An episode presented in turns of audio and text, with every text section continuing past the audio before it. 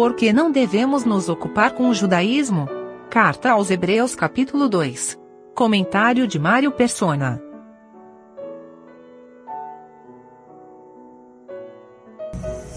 Alguém poderia perguntar que, que utilidade teria para hoje a carta aos Hebreus?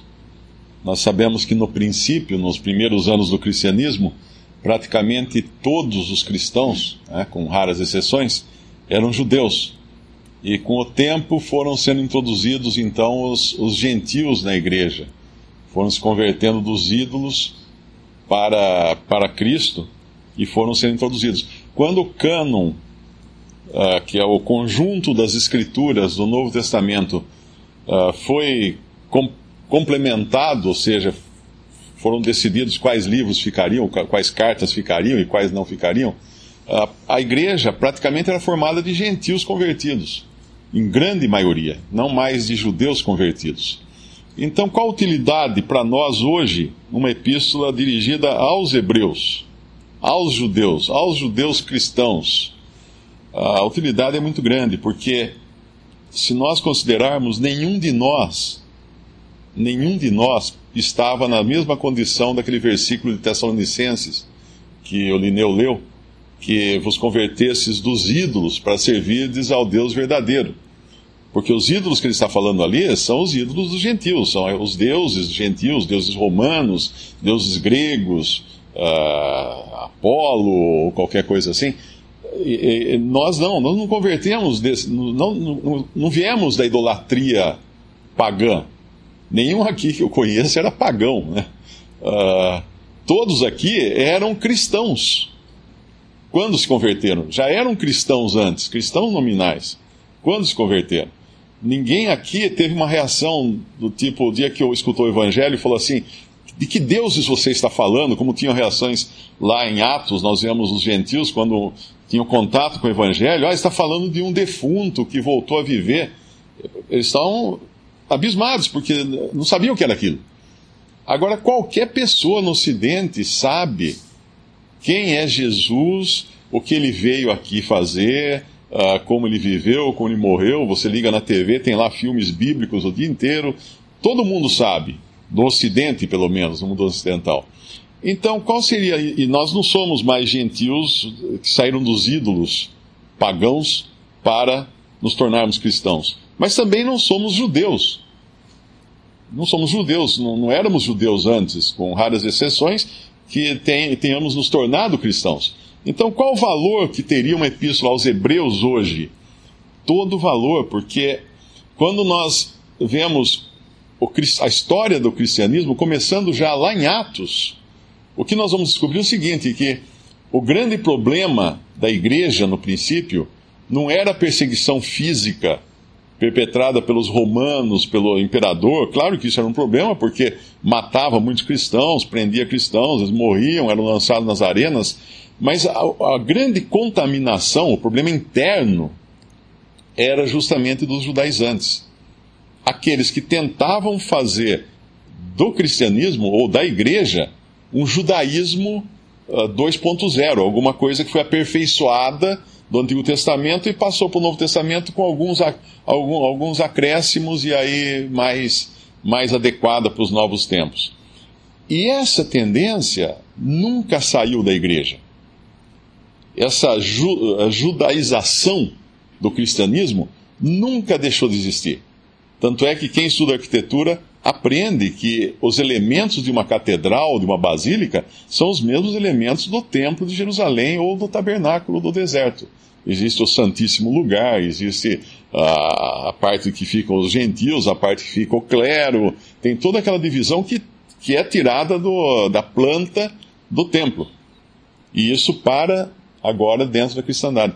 Então, para o cristão hoje, essa carta é importantíssima porque o cristianismo é hoje, em sua grande maioria, um judaísmo convertido a cristianismo. E não um cristianismo realmente puro, segundo a doutrina dos apóstolos.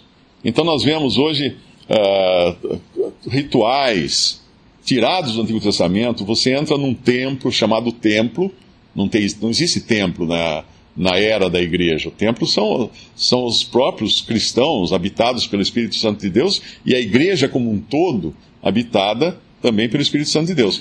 Mas hoje nós temos templos, que a gente sai pela cidade e tem vários templos. Você entra num templo desse e você encontra leigos, uh, os leigos e o clero, uma separação entre leigos e clero.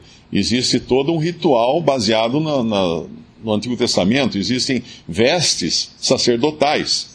O, o, o, clero tem lá suas vestes, existem fábricas no Brasil especializadas em vestes em moda eclesiástica, que chama. São vestes sacerdotais, para fazer aquelas roupas, para cada ocasião ter uma roupa diferente, uma cor diferente, um jeito diferente de vestir. Existe incenso, existe altar, um altar físico, uh, uma série de coisas que não tem na igreja. Não tem na doutrina dos apóstolos. Então, hoje, quando um cristão lê Hebreus, ele tem que atentar para isso aqui, no versículo, no capítulo 2, versículo 1. Portanto, convém-nos atentar com mais diligência para as coisas que já temos ouvido, para que em tempo algum nos desviemos delas. Que coisas essas? As coisas que ele tinha acabado de apresentar no capítulo 1. Que hoje nós não temos mais anjos trazendo mensagens para nós como foi na lei, a lei foi um ministério de anjos entregue nas mãos de Moisés, mas Deus usou anjos para entregar a lei na mão de Moisés. Hoje nós não temos intermediação de anjos. Hoje nós, tem, nós temos acesso direto ao Verbo. Ah, Deus agora nos falou por Filho. O Filho é o Verbo de Deus que veio a esse mundo falar através dele, por ele não através no sentido de um, de um mediador de, de palavras ou de um profeta, mas Deus falou nele, Deus falou em Cristo, em Jesus estava ali o Verbo de Deus falando agora com os homens. E é isso que a igreja tem, isso que os cristãos têm hoje. Quando um cristão volta para o Antigo Testamento, ele é, está jogando fora as coisas mais preciosas que poderiam existir do cristianismo. Ele está jogando fora, ele está desprezando. E, e, outra, essa carta é tão atual para nós que ela aborda também um problema que havia entre os hebreus convertidos ou batizados, batizados, e há hoje também entre os cristãos batizados, que é o capítulo 6. O que é o capítulo 6 de Hebreus? Ele está falando de judeus que haviam recebido os privilégios do cristianismo, porém viraram as costas para Cristo. Eles tinham, e, e, esse virar as costas para Cristo, ele não é uma coisa que a pessoa acorda um dia e fala assim: ah, hoje eu vou virar as costas para Cristo. Não é isso. É gradual. A pessoa começa a deixar as verdades, deixar a sua doutrina, daí pega uma coisinha aqui do Antigo Testamento, pega outra coisinha ali, chega um momento, ele já nem, ele nem ora mais a Deus por intermédio de Cristo. Ele vai ter lá uma miríade de santos por quem ele tenta chegar até Deus. Ele vai ter lá um pastor na, na, na sua igreja que vai ser o seu intermediador entre Deus e os homens. Sem ele perceber, ele já não está mais praticando o cristianismo. Ele está agora praticando um judaísmo uh, turbinado, um judaísmo que tem elementos cristãos, mas não é, um, não é mais judaísmo, mas também não é cristianismo. E lá em, em Hebreus 6, ele fala desses hebreus que haviam uh, sido iluminados no versículo 4, haviam provado o dom celestial, o, o, que é Cristo, né? se fizeram participantes do Espírito Santo, porque quando Jesus esteve na terra, o Senhor, ele, aqueles que andaram com ele estavam ali vendo ele ao vivo e provaram a boa palavra de Deus, as virtudes, os poderes do século futuro e recaíram. Sejam outra vez renovados para arrependimento, pois assim quanto a eles de novo crucificam o Filho de Deus e o expõem ao vitupério. São pessoas que conheceram os privilégios, isso aqui fala diretamente daqueles que andaram aqui quando Cristo estava aqui. Mas nós podemos também usar isso uh, no sentido daqueles que hoje professam ser cristãos, e, e tem à disposição todos os privilégios do cristianismo e ainda assim viram as costas para Cristo para se dedicar a uma religião, para se dedicar a um judaísmo cristianizado. Quando nós voltamos lá no, no capítulo 2 de Hebreus, nós vemos qual foi a maneira que Deus trouxe essas verdades, ou a maneira que ele apresentou seu filho ao mundo. Uh, ele, no versículo 4: testificando também Deus com eles por sinais e milagres, várias maravilhas e dons do Espírito Santo distribuídos por sua vontade, porque não foi aos anjos, etc, etc.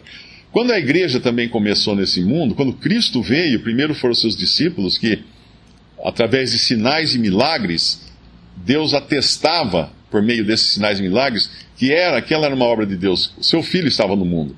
Quando o Senhor ressuscitou, o que já foi um grande milagre, o maior milagre, quando ele ressuscitou, os seus discípulos, os apóstolos, continuaram fazendo esses milagres, dando assim respaldo, ou atestando, certificando, uh, seria como, como a gente vai na, no cartório e, e, e, certifica uma assinatura, né? reconhece uma assinatura como fidedigna. Assim Deus fez, Deus colocou a sua assinatura naquilo que ele estava começando, como? Através de sinais e milagres, maravilhas. Pessoas ressuscitavam, pessoas eram curadas. Uh, havia trans, teletransporte, vamos chamar com a linguagem de hoje, né? Quando nós víamos que um discípulo, como Filipe, estava num lugar e de repente se achava em outro lugar. Isso tudo eram milagres que Deus estava mostrando que Ele estava agindo agora na igreja, que era algo novo, totalmente novo. Hoje nós não precisamos mais desses milagres, desses sinais. Nós temos tudo já pronto para nós.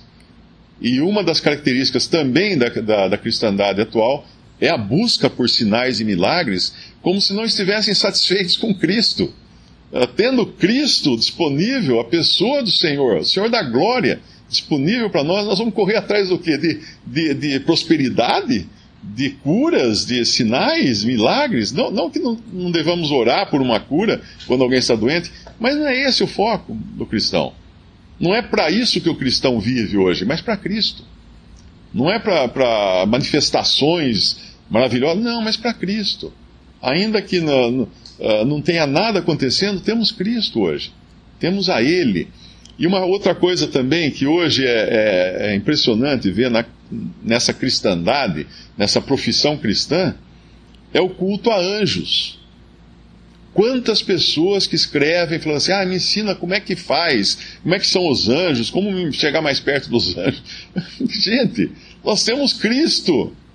A mesma, a mesma bobagem que é eu buscar um, um mártir do, do Novo Testamento, um chamado santo pelo catolicismo, para me achegar a Deus, é uma bobagem tão grande quanto eu buscar um anjo para me aproximar de Deus. Porque aqui está falando claramente que não é mais por aí. Deus deu o seu filho, ele esteve aqui. E lá, quando nós vamos em 1 João, João fala do que era esse. Uh, 1 João, capítulo, capítulo 1, ele fala o que foi essa, essa vinda de Cristo ao mundo, o que era desde o princípio o que ouvimos, o que vimos com os nossos olhos, o que temos contemplado e as nossas mãos tocaram da palavra da vida, porque a vida foi manifestada e nós a vimos, testificamos dela e vos anunciamos a vida eterna que estava com o Pai e nos foi manifestada. O que vimos e ouvimos, isso vos anunciamos, para que também tenhais comunhão conosco, que a nossa comunhão é com o Pai e com o seu Filho, Jesus Cristo. Estas coisas vos escrevemos para que o vosso gozo se cumpra. Isso nós temos tudo suficiente. Essa semana eu recebi uma mensagem de um cristão que confessa o nome do Senhor, que crê no Senhor, mas indignado, porque ele, ele não acha que as coisas que tem na doutrina dos apóstolos, que ele não puder encontrar no, no, no, no Pentateuco, ele não deve seguir. Ele só deve seguir as coisas que Paulo escrevia uh, que estão no Pentateuco. Se não está no Pentateuco, então não são. São apenas costumes locais ou de Paulo ou invenção de Paulo. Não. Então, quando a gente vê uma coisa dessa, ele fala, mas que absurdo! Deus trouxe uma coisa totalmente nova em Cristo agora. Os, os discípulos falam assim: nós tocamos ao Verbo, a palavra da vida. E alguém fala assim: não, não, mas é, eu não quero assim, eu quero voltar lá para trás, eu quero voltar para os rituais antigos, eu quero para as coisas antigas, eu não aceito as coisas novas e que privilégio. E quando, quando o discípulo escreve, ele fala assim: Essas coisas vos escrevemos, para quê? Para que o vosso gozo se cumpra. Não há gozo, não há alegria, não há certeza, não há paz num cristianismo judaizante ou cheio de elementos judaicos.